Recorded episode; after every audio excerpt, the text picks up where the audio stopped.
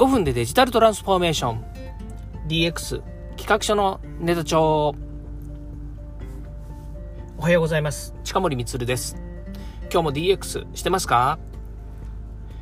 さてさて今日は土曜日です。えー、少しですね、えー、違う企画のものをやりたいなというふうに思います。えー、私がですね、えこう、配信したいと思っている、プラットフォームでですね、 Voicyさんというのがあるんですが、その Voicyの中でですね、毎回ですね、えー、まあ、いろんな時にですね、こう、ハッシュタグ企画っていうのがあるんですね。まあ、その Voicyのハッシュタグ企画の中で、あの時キャリアが動いたことっていうのをですね、今特集でやっているので、えー、相乗りしたいなと。ハッシュタグ企画にですね、えー、まんま乗りたいなというふうに思っています。まあ、これを機にですね、 Voicyでお話できるようになったらいいななんて思っています。はい。えー、このですね、あの時キャリアが動いたことというふうに思うことをですね、話したいなというふうに思うんですけれども、まあね、これはね、えー、そうですね、まあ、この話をするのはですね、私の生い立ちから話さなければならないなというふうに思うわけですけれども、うん、なんかの、えー、なんかのセリフみたいになっちゃってますけれども、そうですね。えー、まあ私個人的にはですね、やっぱりこう小さな興味の積み重ねっていうものが、こう、えー、巡り巡ってですね、えーまあ、いわゆる5年周期、10年周期と言われているようなですね、まあ、そういったものをですね、私が勝手にですね、5年し、5年、5年5年、10年周期理論っていうのをですね、新しく考えていてですね、まあ、いろんな理論をですね、私考えるの好きなんですけれども、うん、あの、例えばディスコ理論とかですね、あの、考えたりとかですね、まあ、ディスコ理論っていうのはですね、これ、これ言うと長くなっちゃうので、ちょっとまたディスコ理論は別の時に話しますけども、この5年、10年周期理論っていうのがありまして、まあ、これはですね、大体ブームというのはですね、大体5年ぐらいですね、まあ、特に私が今、いろいろ追ってる、追ってるというかですね、これまで関わってきたものは、5年周期の、えー、もうブームみたいなものっていうものがですね、えーあるんですね。例えば、Android だとか、それから、あの、えー、まあ、IoT は10年だったんですけれども、えっ、ー、と、いろいろですね、えー、M2E だとかですね、キーワードっていうのが出てくるんですよね。例えば今回の DX っていうのは、じゃあ何年周期なんですかとかっていうのがあると思うんですけれども、私はね、こう、DX とか IoT とかテテクノロジーとかね、まあ、こういったデジタルの世界のお話を結構してるんですけれども、また、あの、就職してからね、ずっと IT 業界の方におりますので、まあそういうね、えー、まあ、手段としてのですね、技術っていうのはすごい大好きなんですよね。とにかくサービスとか、インターネットとかっていうのにもうやっぱりやられて、こう、ね、まあ、こう、見せられてここに来ているんですよ。じゃあね、その、インターネットが登場した時があなたのキャリアの転換期なの？って言われると、うん、まあ、違うとも言えないですよね。そしてインターネットっていうのはもう社会のインフラなので、ある意味で言うと5年理論とか10年理論をもうちょっと超えてしまって、完全にやっぱりその、キャズムを超えてですね、もう、なんでしょうね、あの、えー、マイノリティからマジョリティになるみたいなね、まあそんなようなところに来ちゃっているので、あんまりですね、えっ、ー、と、インターネットが、えー、私のキャリアを変えたなんていうふうには言いたくないんですけども、実はですね、この小さな積み重ねの中の一つに、やっぱりインターネットっていうのがあるんですよね。そうなんです。だからその、えー、思いを起こすとですね、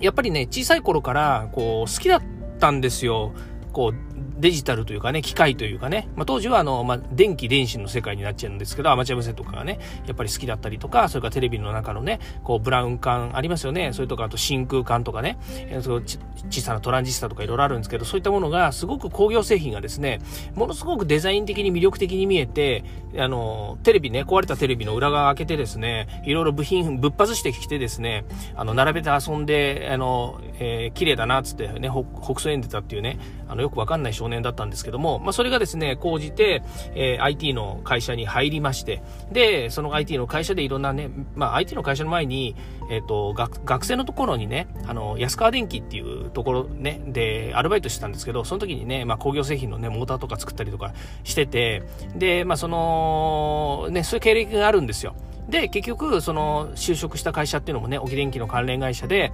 えー、ね、電気とつく会社は重たくてでかいものばっかりがあるからね、大変だからということで電子の会社に勤めようということで、電子っていう名前のつく会社に就職したんだけれども、結局ね、えー、と中に入ってみるとですね、部品はちっちゃいんだけれども、えー、集合体はでかいと。ね、ある時にはですね、2メートル40センチの接通のラックをですね、あの、一人で納品しにですね、KDD、まあ当時はあの KDD で、今は KDDI ですけども、あの、当時の KDD にですね、一人でですね、トラックでですね、納品しに行ったっていうことが、まあありましてですね、まあ別に自分がね、トラック運転したりとか、自分がね、その、えー、なんだろうな、あの、キャリアでこうね、あの、納品したりとかってことはしなかったですけども、ちろん業者の方がね、いらっしゃって一緒に行っての話なんですけれども、ただ自分でね、やっぱり KDD から、あの、受注してね、あの、もらった仕事なんですけども、実は使用書見てみたら、えー、2メートル40のラックを一発、えー、ね、いろいろこう、まあ、当時で言うとね、いろんなこう、えっ、ー、と、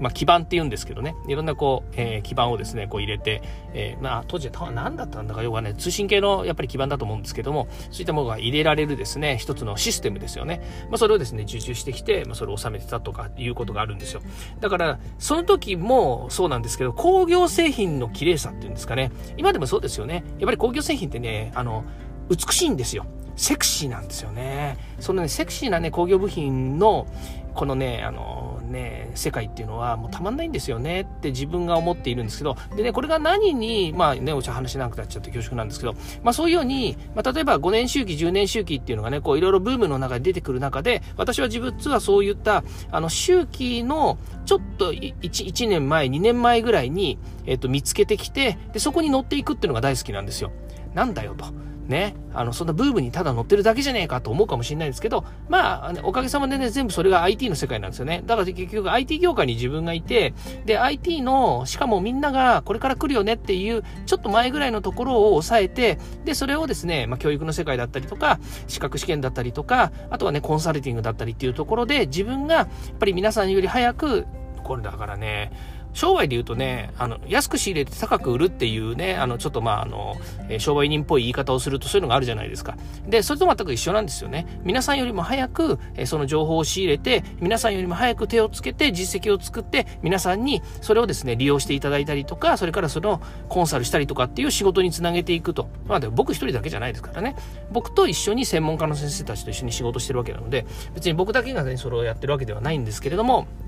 ただ、そういうやり方をずっとしてきていると。つまり小さな積み重ね、小さな興味の積み重ねが原力となって、大きなキャリアを作っていくというのが私の今までのことなんですね。で、えー、昨今、昨今じゃねえや、最近やっぱりこう DX だけじゃなくて、DX とかデジタルとかね、IT とかっていう話はもちろんずっとしてるんですけれども、その中に NFT って入ってきてるんですね。そうすね、おみんな NFT? 何金の話かと。あの、暗号資産とかね、それから、えー、なんだ、暗号資産、仮想通貨、ね、ビットコイン、えー、NFT、ね、みんなお金の話じゃないかと、投資の話じゃないかと。いうふうにね、思う方もいるかもしれないですけどね、これ全然違うんですよ。私がやろうとして、私がやろうとしているということは、あの、ことでもないんですけども、結果的に言うとね、まず、あの、この NFT とか暗号資産が、あの、大きく社会的に動くなっていう背景がまずあって、で、それが、今までみんなが今言ってるようにね、なんだよそんなお金の話なんか聞きたくねえよと。あ、お金の話大好きな皆さんっていうのもいっぱいいるんですけれども、だけれども、そのお金の話を表面に出した時に、あの、途端にみんなが引いちゃうっていうのがお金の話なんですよね。なので、あの、例えば暗号資産とかビットコインとかって話で投資しませんかとかって言ったら、みんな引いちゃうし、それをビジネスにするなんてね、僕には到底できる話じゃないですよ。だけどね、僕がやりたいのはそれじゃないんですよね。もう完全にそのテクノロジーです。あの、ブロックチェーンとかね、それからあの、まあ、NFT なんかにしてもそうですけれども、どうやってそのデジタルデータをその価値に変えるのかとかね、まあ、そういったメタ的なところの新しいテクノロジーっていうのが今走ってるわけですよ。で、しかもまだまだね、あの、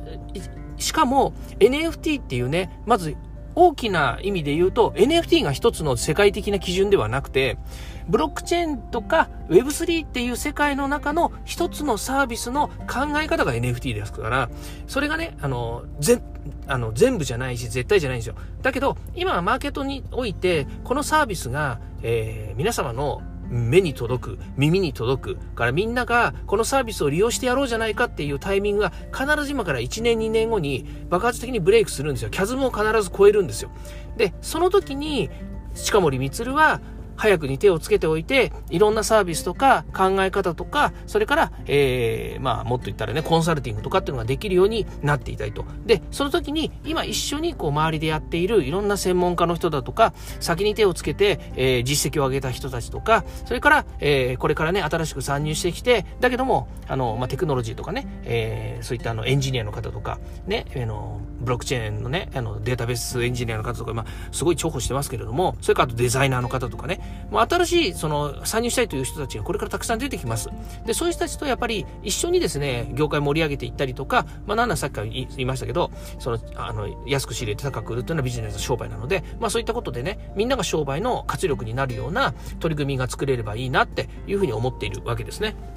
あ、長くなっちゃいましたね、またね。はい。ということでですね、えー、NFT を今やっているのも、この自分が追っかけている、えっ、ー、と、まあ、デジタル、DX もそうですけど、IT、ね、こういった世界の延長線上にあるんですよ。ただたまたまそれが、えー、今 Web3 ブロックチェーンという中で、えー、なんでしょうね、あの、その暗号資産とかね、えー、ブロック、あの、ビットコインとかって代表されるような、えー、お金の話にどうしてもくっついちゃってるので、えー、なんとなくね、うさんくさいことやってるように見えるかもしれないんですけれども、全く違いますから。私がやりたいのは、もう本当にこの世界で、えー、ある程度の、やっぱりね、あの、結果を、実績とね、結果を作るために、今一生懸命 NFT の話も頑張っているし、ね、やったらやったでね、すっごい実績ですよ。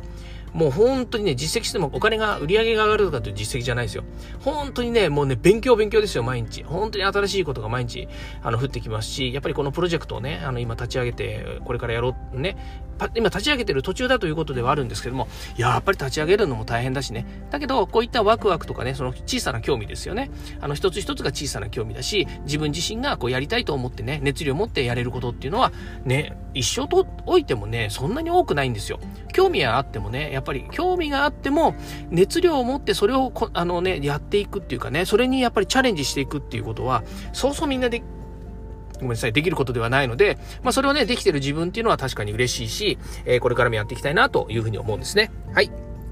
ということでですね、えー、まあこれからはですね、まあ DX にプラスしてですね、プラス DX っていうのもやってますけれども、えー、これからね、えー、DX に合わせてですね、NFT の方もですね、ガンガン、えー、皆さんにね、アピールしていきたいなというふうに思いますので、ぜひぜひ応援してください。ということでですね、えー、今日は、 Voicyさんのハッシュタグ企画に乗りまして、あの時キャリアが動いたことというのをお話しさせていただきました。今日も聞いていただきましてありがとうございました。ではまた。